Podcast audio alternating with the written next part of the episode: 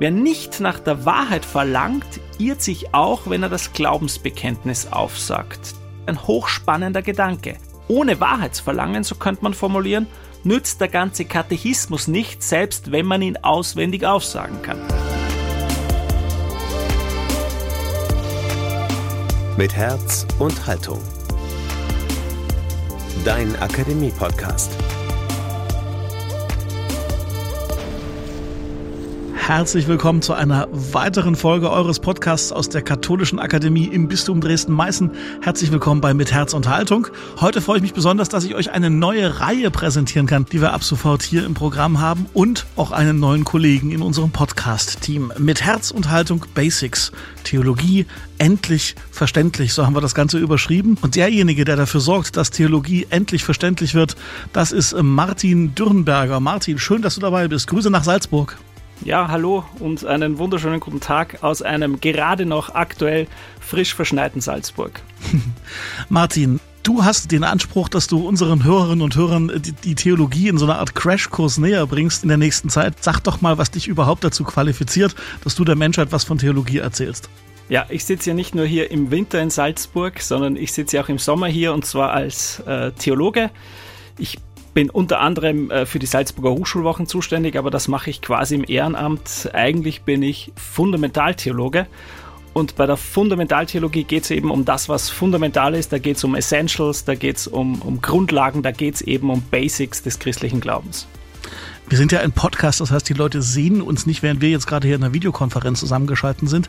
Äh, ich muss ja ehrlich sagen, es gibt ja das Klischee, wenn ich das Wort Fundamentaltheologe höre, da denke ich an sehr alte, graumelierte Herren, die seit vielen, vielen Jahrhunderten äh, die Theologie durchdefinieren und durchdeklinieren. Wenn ich dich so anschaue, alt und grau bist du noch nicht. Ich hoffe, dass das die Wahrnehmung ist. Wir haben ja vielleicht vorher schon, kann man es hinter den Kulissen äh, sagen, gescherzt, ob man mit Herzhaltung und Hoodie macht. Ich sitze hier natürlich auch im Hoodie, aber entscheidend ist ja nicht, äh, wie man jetzt aussieht oder nicht, sondern ob das, was man zu erzählen hat, irgendwie fesselt und spannend ist. Und das wird uns in, in den Bereich der Theologie führen und vor allem in den Bereich des Glaubensbekenntnisses, denn das Glaubensbekenntnis liefert ein bisschen die Struktur für das, was dann jetzt in den nächsten Folgen kommen wird. Super, darauf freuen wir uns sehr. Das ist also die Idee, entlang des Credos, entlang des Glaubensbekenntnisses so nach und nach die wichtigsten Pflöcke und Anker der Theologie zu erschließen. Mit Herz und Haltung, Basics, Theologie, endlich verständlich. Hier ist Folge 1. Viel Spaß. Also, wo beginnen wir? Ich schlage vor, wir beginnen beim ersten Wort des Credos. Beim Credo, also beim Ich glaube. Das heißt, Heute wird es erstmal um die Frage nach dem Glauben gehen, in einem ganz formalen Sinn. Was ist das eigentlich? Wie funktioniert das? Was meint Glauben im christlichen Sinn? Es ist klar, dass man hier schon in eine Reihe spannender Theorien starten könnte. Ich will aber nicht mit einer Theorie beginnen, sondern mit einer Story. Und zwar mit einer Geschichte, die von einer völlig fiktiven, namenlosen jungen Frau handelt. Und diese junge Frau lebt in einer Diktatur und sie ist Mitglied einer Widerstandsbewegung, die das Regime zu Fall bringen will. Allerdings ist diese Bewegung sehr klein und das heißt, ihr Kampf ist ziemlich aussichtslos. Sie steht eigentlich ohne Verbündete da. Nun, eines Abends gerät diese junge Frau im Rahmen einer größeren Familienfeier in ein Gespräch, und zwar mit einem ebenfalls namenlosen, völlig fiktiven hohen Offizier des Regimes. Stellen wir uns vor, dass sich erstaunlicherweise so etwas wie wechselseitige Sympathie einstellt und dass im Verlauf des Abends noch mehr passiert. Weit nach Mitternacht sitzen die beiden im Gespräch vertieft zusammen und der Offizier eröffnet der jungen Frau im Vertrauen, dass es im Regime selbst eine größere Bewegung gibt, die den Umsturz plant und spannender noch, dass er selbst ein Teil davon ist und zwar an führender Stelle. Die junge Frau, man kann sich das lebhaft vorstellen, fängt jetzt zu überlegen an und dann setzt sie alles auf eine Karte. Sie gibt sich ebenfalls als Teil einer Widerstandsgruppe zu erkennen und die beiden erkennen sich als Verbündete, also als Alliierte in einem gemeinsamen Kampf. Die beiden verbringen die restliche Nacht in einem intensiven Gespräch und am Ende dieser Begegnung ist die junge Frau wirklich, wirklich überzeugt, dass es innerhalb des Regimes auch Widerstand gibt und dass der hohe Offizier auf ihrer Seite steht. Bevor sie sich trennen, bittet der besagte Offizier die junge Frau um ihr Vertrauen und sie sagt ihm das auch zu, das heißt, sie schenkt ihm dieses Vertrauen. Das ist alles nur Vorspann, sozusagen, denn erst jetzt wird's wirklich spannend. Denn die Wege der beiden verlaufen von nun an getrennt, sie treffen sich nicht mehr. Es gibt keine Gelegenheit dazu. Das heißt nicht, dass sie sich nicht hin und wieder auch noch sehen, aber sie stehen dann immer auf unterschiedlichen Seiten. Der Offizier tritt dann in Uniform auf und ist für das Regime aktiv, etwa wenn er Razzien anführt. Hin und wieder verhilft er Mitgliedern des Widerstands dann zwar zur Flucht, aber eben nicht immer. Hin und wieder ist er auch federführend bei Verhaftungen mit dabei. Und manchmal erhört er Bitten um Unterstützung, aber bei weitem nicht immer. Es braucht wenig Fantasie, um sich vorzustellen, dass die Freunde und Freundinnen der jungen Frau unruhig sind. Wenn das unser Verbündeter sein soll, so wie du sagst, dann brauchen wir solche Verbündete nicht. Und natürlich belastet das die Frau, es setzt ihr zu. Sie ist ja nicht blind dafür, dass sich der Offizier ambivalent verhält, aber, aber sie erklärt sich das damit, dass er eben nicht immer helfen kann, weil das sonst seine Tarnung preisgeben würde. Oder anders gesagt, sie leidet zwar darunter, aber grundsätzlich bleibt sie doch dabei, sie bleibt bei ihrem Vertrauen. Steigen wir an dieser Stelle aus der Story aus. Sie stammt nicht von mir, sondern vom englischen Philosophen Basil George Mitchell, der sie in leicht anderer Form erzählt hat. Warum erzählt Mitchell diese Geschichte? Er erzählt sie, weil er an der Frage interessiert ist, die auch uns interessiert. Er will verstehen, was religiösen Glauben auszeichnet. Die Grundidee liegt auf der Hand. Folgt man Mitchell, dann funktioniert religiöser, spezifischer, christlicher Glaube in etwa so wie das Vertrauen der jungen Frau. Und das heißt, Glauben hat dann wesentlich mit Vertrauen zu tun. Und das ist wiederum mehr als bloßes Vermuten, denn für Vermutungen riskiere ich in der Regel nichts. Vertrauen hängt mit tiefen, mit lebenstragenden, mit lebensformenden, man könnte eben sagen, mit existenziellen Überzeugungen zusammen. Und christlich gesehen ist das am ehesten mit dem Vertrauen zu vergleichen, das man einer Person schenkt. Und mit dieser Grundidee haben wir jetzt natürlich Räume voller Fragen aufgeschlossen. Etwa, kann man jemandem vertrauen, von dem umstritten ist, dass er existiert? Nämlich Gott. Oder ist Vertrauen eine Bauchsache, also vor allem eine emotionale Angelegenheit? Oder ist Vertrauen eine Haltung, die auf Gründen beruht, also auch und wesentlich eine Kopfsache? Oder wie kommt man überhaupt zum Vertrauen? Kann man Vertrauen beispielsweise lernen wie Skifahren? Oder ist das ein ganz anderes Phänomen? Wann ist Vertrauen blind und ideologisch und wann ist es legitim und sogar geboten? Gibt es so etwas wie sehendes Vertrauen, also ein Vertrauen, das woke ist, wie man vielleicht heute sagen würde, wach, sensibel, aufgeklärt? Oder ist Vertrauen per se bereits das Gegenteil von Wokeness, weil es dafür eigentlich eine Hermeneutik des Verdachts braucht? Kann man nur Personen vertrauen oder auch Prozessen und Systemen? Und wie kann man einschätzen, wem man vertrauen kann und wer oder was glaubwürdig ist? Und vor allem auch etwas, was mich persönlich aktuell sehr umtreibt, wenn Vertrauen so etwas wie das Netz ausbildet, das unsere Gesellschaften zusammenhält, wie soll man damit umgehen, wenn dieses Netz zerreißt? Wie kann man, anders formuliert, Vertrauen wiederherstellen?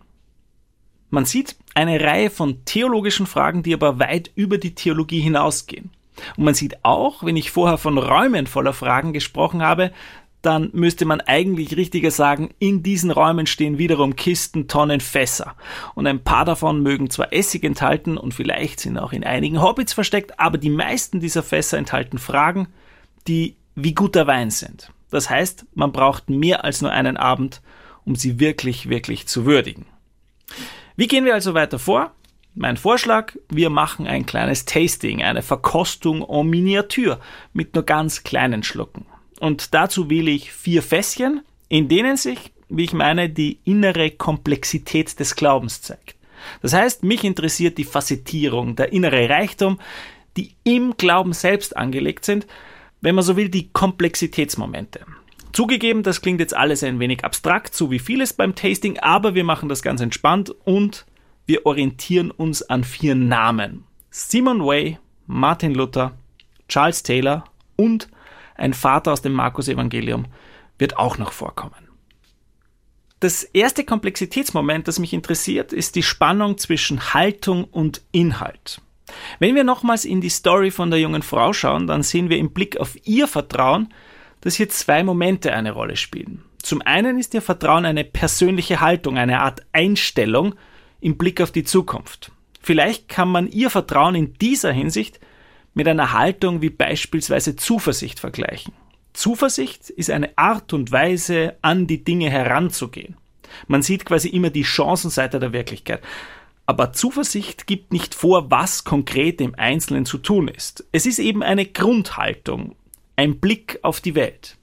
Aber die Geschichte zeigt, dass das nicht alles ist, denn die Haltung des Vertrauens zumindest ist sehr wohl mit bestimmten Inhalten verbunden. Die junge Frau glaubt ja bestimmte Dinge und das, was sie glaubt, lässt sich in das Sätzen ausdrücken. Und das sind eben Inhalte. Sie glaubt zum Beispiel, dass es in den Reihen des Regimes selbst Umsturzpläne gibt, dass der Offizier grundsätzlich auf ihrer Seite steht und anderes mehr. All das sind Inhalte und über die kann man diskutieren.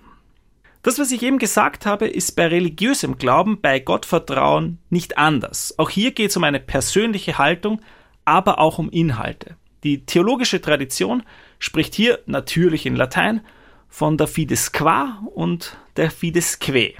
Die Fides qua ist der persönliche Glaubensakt, die subjektive Glaubenshaltung, mit der geglaubt wird. Man könnte auch von Frömmigkeit reden oder ein bisschen zeitgemäßer von Spiritualität. Die Fides Que wiederum ist der Glaubensinhalt. Also das, was intersubjektiv geglaubt wird, der Inhalt, der verbindlich zu glauben ist. Das klingt jetzt alles sehr harmonisch, aber uns interessieren ja die Spannungsmomente und tatsächlich liegt genau hier eines, denn wie das sich zueinander verhält, Glaubenshaltung, Glaubensinhalt, das ist ja mit dem Gesagten noch nicht klar. Und hier kommt nun die französische Philosophin Simone Weil ins Spiel, die im Übrigen im Zweiten Weltkrieg tatsächlich im Widerstand gegen die Nationalsozialisten war. Simone Weil macht auf eine Spannung aufmerksam, die von Interesse ist. Sie schreibt nämlich an einer Stelle Zitat, Wer nicht nach der Wahrheit verlangt, irrt sich auch, wenn er das Glaubensbekenntnis aufsagt. Zitat Ende. Das ist in unserem Kontext ein hochspannender Gedanke. Ohne Wahrheitsverlangen, so könnte man formulieren, nützt der ganze Katechismus nicht, selbst wenn man ihn auswendig aufsagen kann. Und das heißt, ohne die richtige persönliche Haltung, die ihm zugrunde liegt, ist auch der richtige Inhalt irrelevant. Oder mit lateinischen Begriffen reformuliert, wir kennen sie schon, ohne subjektive Fides qua ist die Fides que eigentlich nichtssagend. Aber natürlich kann man, was Simon Weil im Übrigen auch tut, die gegenteilige Richtung in den Blick nehmen und problematisieren. Man könnte auch sagen, Haltung allein ist genauso blind. Wenn sie irgendwie mit jeder inhaltlichen Position kompatibel ist, dann passt etwas nicht. Ohne Inhalte geht's auch nicht. Man könnte es sogar noch sehr viel schärfer formulieren. Vorsicht vor denen, die ganz auf die persönliche Haltung setzen, ganz auf die richtige Einstellung, auf die subjektive Stimmigkeit und Konkurrenz die aber für Argumente und inhaltliche Auseinandersetzung unempfindlich sind. Ich glaube, dass man hier ein Komplexitätsmoment vorliegen hat, ein erstes Komplexitätsmoment von Haltung und Inhalt, das den christlichen Glauben ständig in Spannung versetzt und das ihn auch in Bewegung hält. Und ich glaube, dass man hier sehr gut in weitere Zeitdiagnosen einsteigen könnte, aber nicht in diesem Format. In diesem Format komme ich lieber zu meinem zweiten Punkt, denn das zweite Komplexitätsmoment, das mich interessiert, ist die Spannung zwischen Gnade und Freiheit. In der Geschichte der jungen Frau kamen leicht unterschiedliche Formulierungen vor, die beim ersten Hören vielleicht nicht auffallen, die aber nicht ganz auf einen Nenner zu bringen sind. Was meine ich? Einmal war die Rede davon, dass sich Sympathie einstellt. Und die Formulierung könnte man ja auch verwenden, wenn es um Vertrauen und Glaubwürdigkeit geht. Man entscheidet sich nicht, jemanden glaubwürdig zu finden, sondern da gibt's ein passives Moment darin. Man trifft auf einer Party fünf Leute und merkt recht rasch, wer ist einem sympathisch und wer nicht. Und das kann man nicht im letzten steuern. Man kann nicht steuern, wem man Glauben schenkt und bei wem man unvermittelt denkt, na das ist ja ein Schwätzer ob die Story wahr ist, wage ich zu bezweifeln. Das ist der erste Aspekt. Am Ende der Geschichte war aber auch davon die Rede, dass der Offizier die junge Frau bittet, ihm Vertrauen zu schenken. Und eine Bitte ist ja nur da sinnvoll, wo Freiheit involviert ist. Was hier greifbar wird, ist etwas, das auch im Nachdenken über den christlichen Glauben eine Rolle spielt, nämlich dass es darin ein passives und ein aktives Moment gibt. Martin Luther, endlich fällt der zweite Name, hat bekanntlich mit Nachdruck daran erinnert, dass der Glaube primär als Gnade zu verstehen ist, also als etwas, das man nicht herstellt, sondern das sich eben unverdient einstellt. So wie man sich nicht einfach dazu entschließen kann, sich in jemanden zu verlieben, weil hier etwas mit uns geschieht, so kann man sich auch nicht einfach entschließen zu glauben. Ob sich ein letztes, ein tiefes Vertrauen auf Gott eröffnet oder nicht, das ist eben nicht einfach der Gegenstand eigener Entscheidungen, sondern das hat Geschenkcharakter, das hat eben mit Gnade zu tun. Die katholische Tradition hat hier gewissermaßen die Rolle derer gespielt, die immer Ja, aber ruft. Verliebtheit mag sich einfach so einstellen, klar, aber wenn es darum geht, dieses Verliebtsein auch in eine Liebe zu transformieren, die alltags- und beziehungstauglich ist, dann geht das nicht ohne uns und es geht auch nicht ohne unsere Entscheidungen. Also, viele von uns kennen das ja. Man muss dann halt klären, wie man das mit der Wäsche oder mit der Küchenarbeit macht und wer wann wo wie für etwas zuständig ist. Es braucht Entscheidungen. Das ist jetzt alles natürlich ziemlich grob gezeichnet und es wird auch dem komplexen Diskurs dahinter nicht gerecht, aber der Grundgedanke sollte klar sein. Christlicher Glaube hat mit einer Spannung von Passivität und Aktivität zu tun und diese Spannung lässt sich nicht einfach auflösen. Es ist eben klassisch theologisch formuliert das Zueinander von Gnade und Freiheit.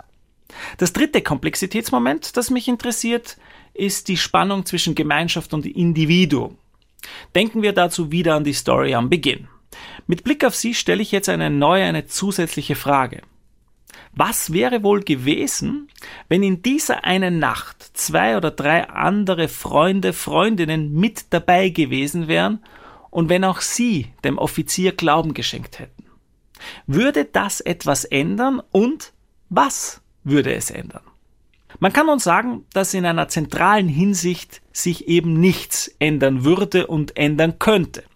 Weil Vertrauen eine sehr persönliche Sache ist, kann niemand für mich glauben. Und deshalb spielt es auch keine Rolle, ob Freunde und Freundinnen, ob Nachbarn oder Nachbarinnen glauben. Niemand kann der jungen Frau die Frage abnehmen, wie sie mit der Irritation umgeht, dass der Offizier so unregelmäßig hilft. Also, egal, wie die anderen das einschätzen würden, es bleibt eine zutiefst persönliche Angelegenheit. Aber das ist nicht die ganze Wahrheit. Denn ob wir vertrauen können oder nicht, das hängt ja schon auch von den anderen ab. Also von der Art und Weise, wie andere mit Zweifeln umgehen, von den Argumenten, die sie anbringen, von den Überlegungen, mit denen uns andere konfrontieren. Wer es gerne ein wenig theologischer hätte oder religionssoziologischer, der oder die könnte auch sagen, Glauben hat eben auch historische und soziale a prioris, also Bedingungen, die ihn eher verunmöglichen oder ermöglichen. Und das ist jetzt das Stichwort für den kanadischen Philosophen Charles Taylor. Taylor hat sich 2007 in einer 1300-seitigen Studie mit dem Titel Ein säkulares Zeitalter, a Secular Age, die Frage gestellt, warum es im 15. Jahrhundert so selbstverständlich sein konnte, Christ zu sein und wie es dazu kam, dass es in der Gegenwart nur mehr eine Option unter vielen ist. Auch wenn ich natürlich nicht näher ausführen kann, was das Buch alles an Einsichten bietet, es spiegelt sich bereits in der Fragestellung die Spannung, die ich eben angesprochen habe. Glauben hat offensichtlich eine zutiefst individuelle Dimension, aber zugleich ist Glauben nicht freischwebend, sondern mit geschichtlichen, sozialen und anderen Entwicklungen verbunden. Diese Spur ist auch deshalb relevant, weil sie mitten hin zur aktuellen Krise der Kirchen führen kann. Wenn nämlich stimmt, was ich eben skizziert habe, dann ist es nicht möglich zu tun, was manchmal versucht wird, nämlich zu sagen, dass die Kirchenkrisen der Gegenwart eigentlich in einer großen, großen Glaubenskrise verwurzelt sind, dass also das die eigentliche Krise sei. Aber das ist eben, glaube ich, zu einfach gedacht. Ob Menschen glauben können, ob ihnen der christliche Glaube vertrauenswürdig erscheint oder nicht, ob sie darin eine Lebensoption sehen, das hängt eben auch an der Performance der Kirche und der Kirchen. Man könnte es anders formulieren, das Nicht-Glauben können ist fein, aber wirklich auch mit der Unglaubwürdigkeit der Kirchen verbunden und wo Kirche mit Missbrauch, Vertuschung, mit Klerikalismus verquickt ist, da bringt sie Leid über die Menschen und erschwert ein Leben aus einem letzten Vertrauen. Das vierte Komplexitätsmoment, das mich interessiert, ist schließlich die Spannung zwischen Glaube und Unglaube. Und diese Spannung ist natürlich nicht die unwichtigste. Wenn wir ein letztes Mal zur Geschichte der jungen Frau zurückgehen, dann scheinen die Dinge darin ja auf den ersten Blick sehr einfach zu sein. Sie steht für den Glauben und ihre Freundinnen repräsentieren den Unglauben. Aber ganz so klar ist die Sache dann doch nicht. Wir können zumindest vermuten, dass zumindest in manchen Situationen auch die Freunde, sagen wir, eine gewisse Affinität zur Zuversicht, zur Deutung der Lage haben, wie sie die junge Frau verkörpert.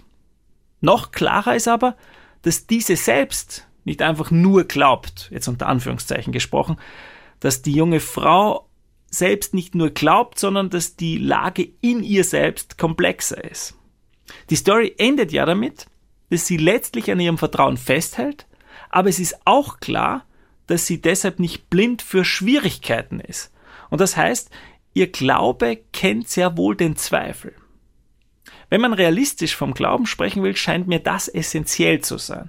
Wer glaubt, der oder die kennt eine Spannung von Glauben und Unglauben, und zwar nicht im Sinne von wir versus die anderen, sondern er kennt diese Spannung in sich selbst. Jetzt kann man natürlich sagen, dass ich hier einen sehr schwachen Begriff von Glauben vorlege und dass das alles ein Reflex einer liberalen, einer postmodernen Theologie ist, die mit dem Zeitgeist verheiratet wäre. Man kennt die Schlagwörter, aber ich glaube nicht, dass man sich damit die Spannung vom Leib halten kann, die ich angesprochen habe, denn sie findet sich bereits im Neuen Testament, wie ich meine. Ich glaube, hilf meinem Unglauben, ruft der Vater eines kranken Jungen im Markus-Evangelium, Markus 9,24. Und das heißt, offensichtlich funktioniert Glauben nicht wie eine Schwangerschaft, also wie ein Entweder-Oder, ein ganz oder gar nicht.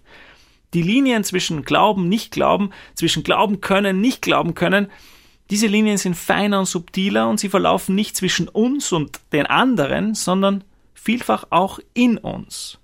Und auch die Spannung, die darin liegt, wird man nicht einfach los.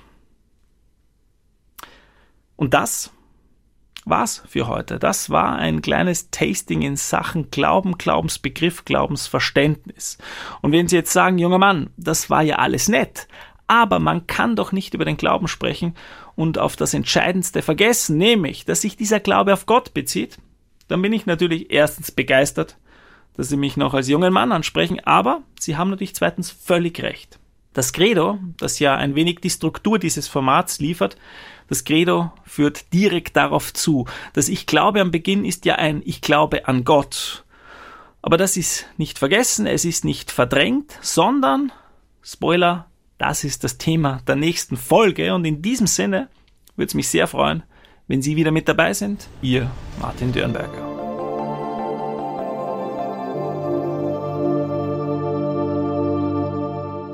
Das war sie. Das war die erste Folge der Mit Herz und Haltung Basics Theologie endlich verständlich von und mit Martin Dürnberger in Salzburg. Martin, vielen Dank. Wie geht's dir nach der Premiere? Mir geht's gut. Das ist eine Frage, die man den Hörer, Hörerinnen äh, stellen muss, ob das tatsächlich jetzt so verständlich war, wie es der Titel versprochen hat. Das Schöne ist ja, du bist ja äh, jetzt regelmäßig hier bei uns zu hören und wenn es irgendwelche Fragen gibt, das kann man ja gleich mal sagen, liebe Hörerinnen und Hörer, her damit. Auf eure Fragen wird es Antworten geben. Das versprechen wir euch hiermit schon mal hoch und heilig.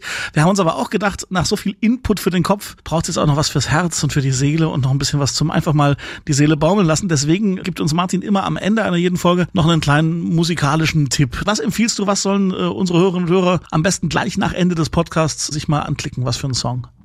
Ja, zufällig habe ich was vorbereitet, ähm, aber es ist tatsächlich natürlich auch ein bisschen verkopft, weil Theologie vorkommt. Ein Anspieltipp aktuell wäre etwas, was mich fasziniert, ist Mine. Äh, die hat einen Song gerade rausgebracht vor ein paar Wochen, der heißt Unfall. Und ich meine, der beginnt schon so, dass man sagt, das ist eine theologische Fragestellung.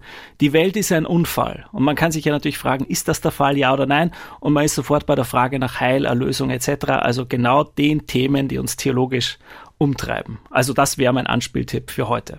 Also nicht nur für Herz und Seele, sondern auch noch für den Kopf. Es geht also wunderbar weiter, so wie ihr das von der Katholischen Akademie gewohnt seid und erwarten dürft. Herzlichen Dank, Martin. Danke für diese erste Folge. Wir freuen uns auf die Fortsetzung. In gut vier Wochen hören wir uns wieder. Und damit sind wir auch am Ende der heutigen Folge.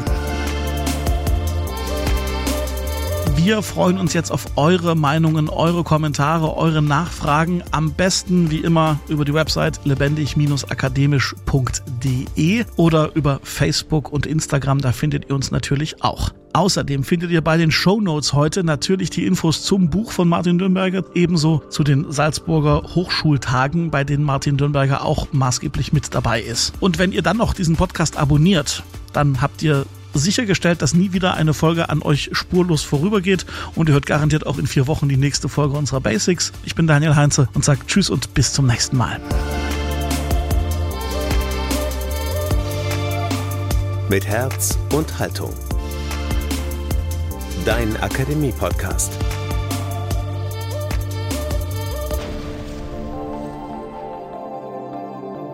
Ein Angebot der Katholischen Akademie im Bistum Dresden-Meißen.